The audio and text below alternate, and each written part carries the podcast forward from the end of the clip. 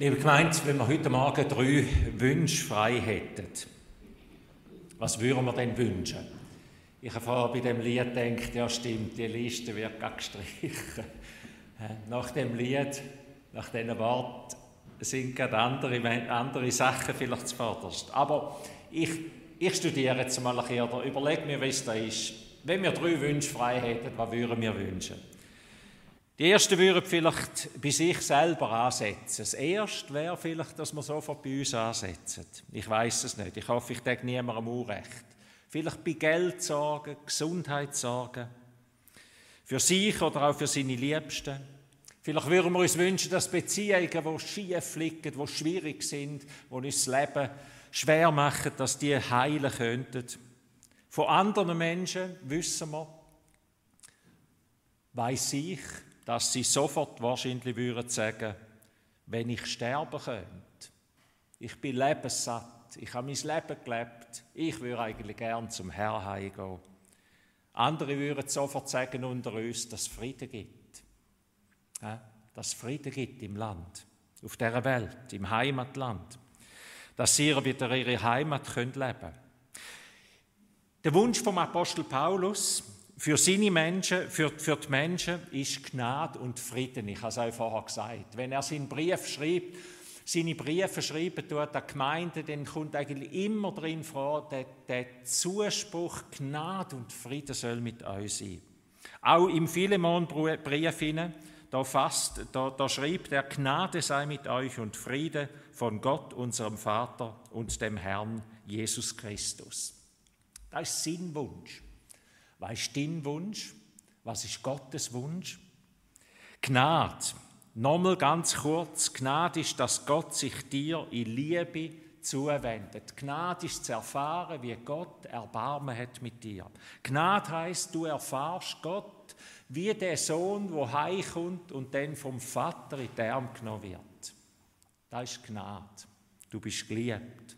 Oder du erfahrst dich wie das Schöfli, das sich verirrt hat und Jesus sagt, und dann geht der Hirt los und sucht es und nimmt es auf den Buckel. Das ist Gnade. Diese Erfahrung zu machen, so darf ich mein Leben sehen. So wendet sich Gott mir zu. Und Frieden ist, dass der Heilige Geist dir ins Herz flüstert, hab keine Angst. Hab keine Angst. Über allem Unfrieden vertrau mir. Ja zu deinem Leben, ja zu deinem Umfeld, dass du in jedem Unfrieden hinein kannst lernen, dich auf den Weg machst, zum zu sagen, ich will lernen zu vergeben. Der Frieden und die Gnade, die kommt nicht in unser Leben hinein durch irgendeine Übung.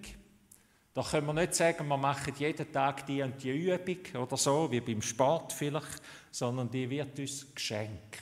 Gnade und Frieden von Gott wird uns geschenkt. Gnade sei mit euch und Friede von Gott, unserem Vater und dem Herrn Jesus Christus. Es gibt Sachen im Leben, die können wir nicht machen, die werden uns zugesprochen. Vier Stichworte heute Morgen, liebe Gemeinde, zum Thema Frieden und wie das Gnade und Frieden in unserem Leben zur Erfüllung kommen. Das Erste, was ich aufgeschrieben habe, Gott schafft Frieden, um das jetzt nochmal betonen. Zuerst müssen wir Menschen verstehen, dass Frieden nicht etwas ist, wo unserer Macht steht. Die Geschichte lehrt uns das. Die Gegenwart lehrt uns das. Frieden liegt nicht in der Macht von Menschen. Wir haben es bis heute noch nicht geschafft. Der Mensch hat in seiner Existenz noch nie Frieden herstellen auf dieser Welt. Und auch im Tierreich, wenn wir weitergehen, oder im Pflanzenreich, herrscht ja eigentlich kein Frieden. Also, ich, ich weiß nicht, wenn ein Tier fühlt oder wie das bei den Pflanzen ist, aber zum jetzt das auslösen, einfach es herrscht ja kein Frieden zwischen Lamm und Leu, wie wir es vorher gesungen haben. Im Tierreich, im Pflanzenreich, in dieser Welt gilt ein Überlebenskampf. Es gilt fressen oder gefressen werden, groß werden, vergehen, verdruckt werden. Das Evangelium, die Bibel sagt, die gute Schöpfung von Gott, der Friede von Gott, wo im Garten Eden war, das, wo Gott in die Welt hineingeleitet hat, da, wo seine Gabe das Leben, das ist zerstört worden durch die Sünde, wo der Mensch verführt hat und ihn von Gott trennt. Aber Gott hat den Fluch und die Trennung und den Verlust von dem Frieden, das gestohlen werden eigentlich von dem Guten, wo Gott gegeben hat. Gott nimmt das nicht einfach tatenlos hin, sondern er kommt selber in seine Schöpfung. Der ewige Gottessohn wird Mensch, wird zu unserem Friedenfürst, der, wo den Frieden wiederherstellt. Drum nochmal ein Wort aus Jesaja, Jesaja 9, uns ist ein Kind geboren, ein Sohn ist uns gegeben und die Herrschaft ist auf seiner Schulter und er heißt Wunderrat, Gottheld, ewig Vater, Friede, Fürst. Uns ist ein Sohn gegeben. Da ist Friede. Der Friedefürst, uns ist ein Sohn gegeben. Menschen schaffen es ab und zu, dass vielleicht kein Krieg oder kein Streit herrscht, aber das ist längst noch nicht Frieden. Frieden ist ja nicht einfach die Abwesenheit von Krieg. Auch wenn keine Waffen regieren, ist noch nicht unbedingt Frieden zwischen den Menschen und unter Menschen. Frieden ist, wenn das Lamm und der Leu beieinander wohnen. Ich weiß nicht, wie Gott das im Garten Eden da einmal gemacht hat, wie das war, aber im ewigen Friedensreich wo das wieder aufnimmt, wo Gott von allem Anfang an denkt hat, im ewigen Friedensreich wird Lamm und Leu beieinander wohnen. Und es wird keine Angst mehr geben. Und es wird nur noch ein Volk geben. Alle Völker, die versammelt sind vor einem Herr und vor einem großen Hirt. Gott schafft Frieden, uns ist ein Sohn gegeben und er heißt Friedefürst. Und das entbindet uns nicht von, von aller Energie und von der Aufgabe, dass wir dem Frieden, dass wir uns aufmachen und Friedensmenschen sind. Kein bisschen. Das Neue Testament sagt, so viel an euch liegt, habt Frieden mit allen Menschen. So viel an dir liegt, setz all deine Energie ein, zum Frieden fördern und zum Frieden schaffen, zum die Hand ausstrecken, zum Frieden schaffen. In dem Sinn haben wir zwei Verpflichtungen, meine ich. Wir haben die erste Verpflichtung als Christen für Frieden zu beten. Dein Reich komme. Wir haben die Verpflichtung, immer wieder Maranatha zu rufen, wie es in der Bibel heißt. Komm bald her. Schaff du Frieden, dein Reich komme. Ich würde meinen, das ist erst, dass die Trennung und das Elend auf der Welt, das endet immer wieder zu beten, dass dies Reich kommt, dass Frieden wird.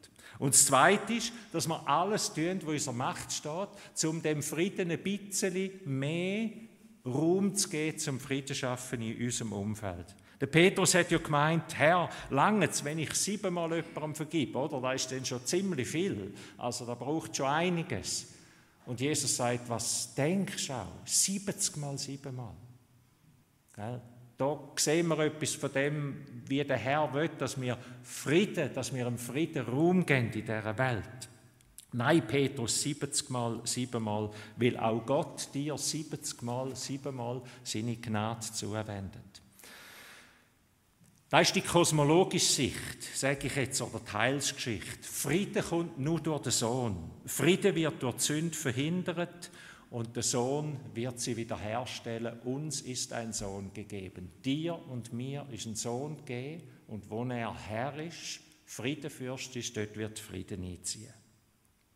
Aber dann hat Frieden ja auch noch ganz eine persönliche Dimension. Und ich möchte jetzt auf das eingehen. Auch in mir drin herrscht durch die Sünde ein Unfrieden. In dir und mir, in jedem Mensch drin ist etwas von dem Unfrieden auch da. Der Bruch mit Gott lässt den Mensch zurück als einer, der nicht recht weiß, wer er ist. Wer bin ich denn? Wenn Gott nicht mehr mein Herr ist, ungebrochen, dann weiß ich auch nicht mehr recht, wer ich bin. Der Bruch mit Gott lässt den Mensch als einen Suchenden, als einen Fragenden zurück, als einen, der unruhig ist und unstet ist, als einen, der sein Innere Hai immer noch sucht. Der Augustin ist ein von denen, wo in die Geschichte eingegangen ist als ein Beispiel. Er hat das Buch geschrieben, Weltliteratur, die Bekenntnisse, sein Bekenntnis, seine Lebensgeschichte, eigentlich seine Biografie. Er ist ein Suchender in sich selber. Er hat alles durchbuchstabiert Wahrscheinlich etwas so wie der verlorene Sohn, wo wir in der Bibel von ihm hören. Wo weg ist und dann alles durchbuchstabiert hat, bis er wieder zurück ist. Beim Augustin hat das so ausgesehen. Er hat zuerst ein ausschweifendes, zügelloses Leben gelebt. Er beschreibt das in seinem Buch, das schon 1700 Jahre alt ist. Und dann hat er das Zweite probiert, wo das nicht genützt hat, um sich zu suchen. Er hat sich ganz einem strengen, asketischen Leben zu, zugewendet. Er hat sich eigentlich von allem losgelöst und Rückzug gemacht. Und wo das ihm auch nicht den Frieden gegeben hat, da ist er den dritten Weg gegangen, in Arbeit, Erfolg, Reichtum, Gelehrsamkeit. Er ist ein Gelehrter geworden, ist auf einem Lehrstuhl gewesen bis er all die Schattenbilder für sich selber verbrochen hat. Alle Muren und Fassaden in seinem Leben zusammengeheilt sind, in welcher Facetten auch immer. Und wo er Jesus und sein Wort kennengelernt hat, da ist er ein neuer Mensch geworden. Da hat er sich versöhnt mit seiner Mutter, er hat sich versöhnt mit seinem ganzen Leben, er hat Frieden gefunden mit Gott, Frieden mit sich und ist ein Mensch geworden, der etwas in die Welt hineingegeben hat. Viele Menschen leben vorbildlich. Viele Menschen, würde ich meinen, leben im Frieden mit sich und vielleicht auch mit dem Umfeld. Wenn man so heranschaut aufs Erste, aber zu tief drin, haben sie keinen Frieden und wissen sie nicht, wer sie sind. Vielmal zerbrechen Ehen oder Beziehungen, weil man merkt, da trägt jemand seinen eigenen Unfrieden. Beziehungen sind ja immer braucht immer zwei. Aber wir tragen uns selber auch in eine Beziehung hinein. Und dort, wo wir nicht wissen, wer wir sind und wo wir nicht Frieden haben mit unserem Leben, dort passieren Projektionen und wir tun auf den anderen und die anderen übertragen, weil wir selber in uns noch nicht, noch nicht wissen, wer wir sind.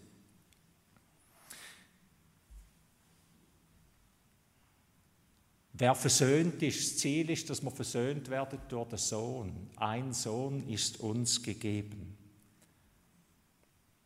Wer, die Frage ist, ob du sagen kannst, ich bin geliebt bei Gott, wie wir es am Anfang gehört haben. Beim Einstieg, bei dem Einstiegswort aus dem Römerbrief. Ich bin geliebt bei Gott, ich bin sein Kind, ich gehöre zu seinem ewigen Volk. Er ist mein Vater, mein Schöpfer, der mich wunderbar gemacht hat wo sich an mir freut, wie eine Mutter sich an ihrem neugeborenen Kind freut und wo sein Leben für mich hingegeben hat am Kreuz, um mir seine ewige Liebe zu bezeugen. Du, Psalm 139, du hast alles in mir geschaffen, Gott. Du bist alles. Und du hast mich so gemacht, schon geformt im Lieb von meiner Mutter. Hat der Frieden, die Frage an dich und an mich, an uns alle, hat der Frieden dein Herz erreicht? Weißt du, wie geliebt du bist? kannst du den Psalm nachbeten, das Wort, Gott, du hast mich so gemacht. Ich bin ein, ein Zeichen von deiner Liebe. Ich bin einzigartig und herrlich. Ich bin erlöst aus Liebe. Ich bin geliebt durch den Sohn, der sein Leben für mich eingeht. Hörst du die Stimme von dem Vater, der sagt, du bist mein Sohn, du bist meine Tochter? In dem Sinne ist Frieden eben nicht einfach die Abwesenheit von Krieg, sondern Frieden fängt da drin, innerst innen an, wo ich weiß, wer ich bin. Wer ich in den Augen von Gott bin. Darum möchte ich euch herzlich einladen, lasst euch immer wieder von Gottes Wort sagen, wer du bist. Wunderschön das Lied, das wir vorher gesungen haben, oder? Wer Gott ist und wer ich bin. Lass dir immer wieder von Gott sagen, wer du bist. Nicht von der Mode nicht von anderen Menschen, nicht von deinem Schulzeugnis und auch nicht von irgendwelchen Ranglisten, nicht vom Lohnzettel, nicht von dem, was du alles als dein Besitz aufzählen könntest. Schlag die Bibel auf, den Liebesbrief von Gott und lass dir von dort sagen, wer du bist. Du bist mein geliebter Sohn. Du bist meine geliebte Tochter.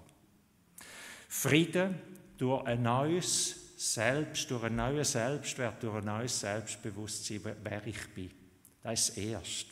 Das Zweite, wo Frieden auf dieser persönlichen Ebene auch bezeugen tut oder, oder bewegen tut, Frieden über meiner Vergangenheit. Ich meine, im Gespräch mit vielen Menschen zu hören, dass viele, viele und auch Christen auch wir vielleicht keinen Frieden haben über unsere Lebensgeschichte und über unsere Vergangenheit. Der Frieden, wo Gott schenkt, der schafft auch Vergebung. Der lebt durch Vergebung. Dass wir Menschen vergehen können, wo andere an uns schuldig geworden sind. Der ägyptische Christ, den wir vorher gehört haben, der gesagt hat, ich habe Gott gehasst, ich habe Gott angeklagt und ich habe Menschen angeklagt. Oder da ist ja der Frieden auch noch nicht eingekehrt. Frieden lebt durch Vergebung. Vergebung aussprechen. Eltern, die an uns schuldig geworden sind. Geschwister, die uns klein behalten haben und vielleicht keinen eigenen Raum gegeben haben. Lehrpersonen oder Vorgesetzte, die uns nicht verstanden haben. Mitmenschen, die uns bedrängt haben, vielleicht sogar misshandelt haben. Der David, der sich jahrelang hat müssen verstecken vor dem Saul und vor seinen Schergen, der hat einen Haufen zu vergehen gehabt. Der hat ein ganz, ganze Lebensjahr sind ihm genommen worden, wo er auf der Flucht war und sich hat müssen verstecken und nicht mehr sein Leben können leben. Der Josef, ich habe euch letzten Sonntag noch einmal erzählt, gell? 15 Jahre Sklaverei erduldet, unverschuldet in Sklaverei geraten. Also was heißt unverschuldet? Es ist ein Teil von seinem Leben. Die Hanna, die nach sieben Ehejahren ihren Mann verloren hat, da ist viel Anklage. Da, da, da schreit alles nach Anklage, nach Gott, nach dem Schicksal, nach anderen Menschen, die, die schuld sind. All die Mütter, die beim Kindermord vom Herodes ihre, ihre Kinder verloren haben, ihres Liebste. Schuld von anderen Menschen, Schuld durch Umstände, durch Gott, der etwas zulässt, und Schuld von mir selber. Wir haben in der Lesung gehört, im Jesaja 55, hört auf damit. Hört auf damit, andere Menschen anzuklagen. Das ist ring gesagt, gell? Hört auf damit, mit Grübeln in der Vergangenheit, mit Schuldzuweisungen und mit Anklage. Kehr deinem alten Leben den Rücken zu und komm zum Herrn. Schließ etwas ab, vielleicht im Gespräch mit Menschen, vielleicht im stillen Gebet, in der Seelsorge oder mit einem lieben Mensch, kommt mit all dem, komm mit all dem zu Gott. Und denn er wird sich über dich erbarmen, denn bei ihm ist viel Vergebung. Unser Gott ist gern zum Vergeben bereit. Ihr Lieben, Frieden braucht Vergebung. Und vielleicht ist das der Grund, dass wir nach Frieden lechzen, alle nach Frieden rufen und alle würden sagen, ich will doch nur Frieden. Aber es ist kein Frieden auf dieser Welt. Friede, Friede heißt es in der Bibel. Alle rufen Friede, Friede und ist doch kein Friede. Warum denn? Vielleicht, weil wir nicht zum Vergeben bereit sind. Vielleicht, weil die Vergebung von Gott nicht radikal in unserem Leben nachgekommen ist. Und wir aus dem heraus anfangen können, auch radikal zu vergeben. 70 mal 7 Mal. Niemand von uns steht da, der sagt, ich kann das. Niemand. Aber wir machen uns auf den Weg weil wir wissen, das ist unser Auftrag. Nur so kommt Frieden in die Welt. Alle haben gesündigt, aber unser Gott ist gern und zum Vergeben bereit. Liebe Freunde, ich möchte euch auch da einfach zwei, drei Fragen mitgeben. Wo sehnst du dich nach Frieden? Wo sehnst du dich nach Vergebung?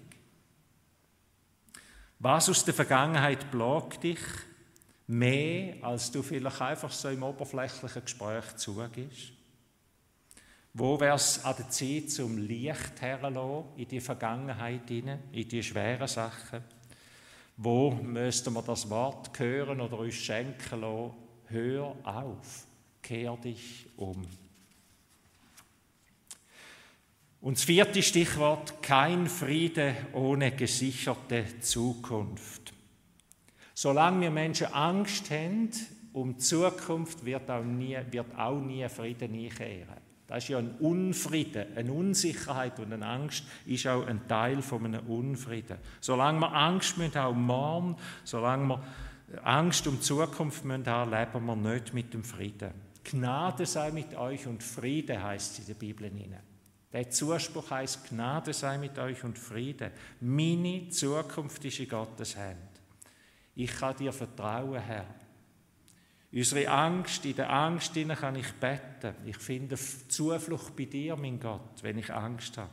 Ich finde dann sein Wort, wo mir sagt, hab keine Angst, hab keine Angst.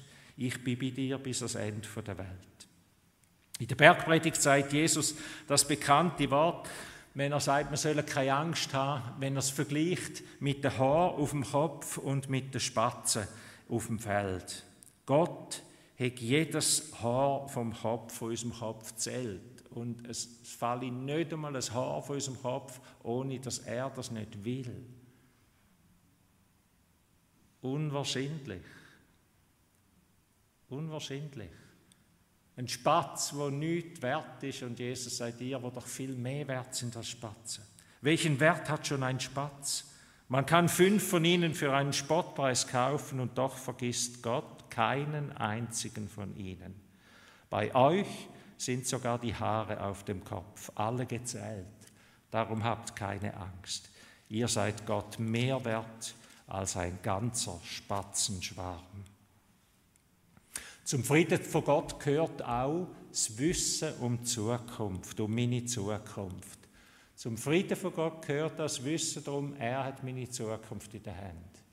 Und das Letzte, ich werde bei ihm sein, wir werden bei ihm sein in alle Ewigkeit.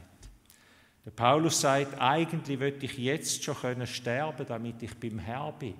So eine Sehnsucht habe ich nach dem Frieden. Aber ich will da bleiben um anderen Menschen den Zugang zu dem Frieden, zu dem Evangelium zu ermöglichen. Wie hast es du mit dem Vertrauen in die Zukunft? Wie hast es du mit dem Vertrauen für morgen und übermorgen in allen Fragen? Wo hast du noch Angst? Was tust du, dass zum die Angst vielleicht teilen oder aussprechen, dass die Angst kleiner wird? Und hat der Himmel Platz in deinem Leben? Hat die Ewigkeit Platz in deinem Leben? Ich habe kürzlich mit jemandem geredet, der gesagt hat, über das möchte ich nicht reden. Hat der Himmel und Ewigkeit, deine Endlichkeit auf dieser Welt, hat das Platz in deinem Denken und in deinem Leben? Lass dir von Jesus und von seinem Wort immer wieder den Himmel schildern und den Himmel ausmalen als Größte, der auf uns wartet. Kein Frieden ohne Gewissheit vom ewigen Leben. Ich liebe seit gut 18 Jahren schließe ich fast jeden Gottesdienst mit dem Segenswort, der Friede Gottes, der höher ist als all unsere Vernunft, bewahre euer Herzen und Sinne in Christus Jesus, unserem Herrn. Manchmal ist es auch ein der aaronitisch Segen, vielmal wähle ich ganz bewusst das Wort. Der Friede von Gott ist höher als all unsere Vernunft. Man könnte auch wo, was Vernunft heißt, wie all unser Denken, wie alles, was wir verstehen können, wo wir planen können, wo wir machen können, der Friede von Gott, ist einfach etwas, was uns zugesprochen wird und alles andere in Schatten hineinstellt. Der Friede Gottes, der alles Verstehen übersteigt, dass jemand in der ärgsten Bedrängnis, in der schwierigsten Lebenslage auf das Mal mir kann sagen, jemand auf dem Sterbebett kann sagen, ich habe so einen tiefen Frieden in mir. Ich weiß, Jesus ist da. Das ist ja etwas, was unseren Verstand übersteigt. Der Friede Gottes, der alles Verstehen übersteigt, der wird eure Herzen und eure Gedanken in Christus Jesus bewahren. Friede fängt im Herz an. Friede hat mit unseren Gedanken zu tun. Und Friede geht weiter und will die ganze Welt, will die ganze Welt umspannen. Kommt ihr, Lieben, streckt euch mit mir zusammen ganz neu nach dieser Gnade und nach dem Frieden aus, wo Jesus schenkt. Wo es Wissen gibt, wer ich, wer ich bin, eine Gewissheit gibt, wer ich bin. Wo Vergebung Raum überkommt, immer mehr Raum überkommt und auch Abkehr von einer Vergangenheit, wo mich vielleicht hindert zum Leben und wo mir schenkt, wo mir hilft, können zu vertrauen und mit Freude in die Zukunft zu schauen. Gnade sei mit euch und Friede von Gott, unserem Vater und dem Herrn Jesus Christus. Amen.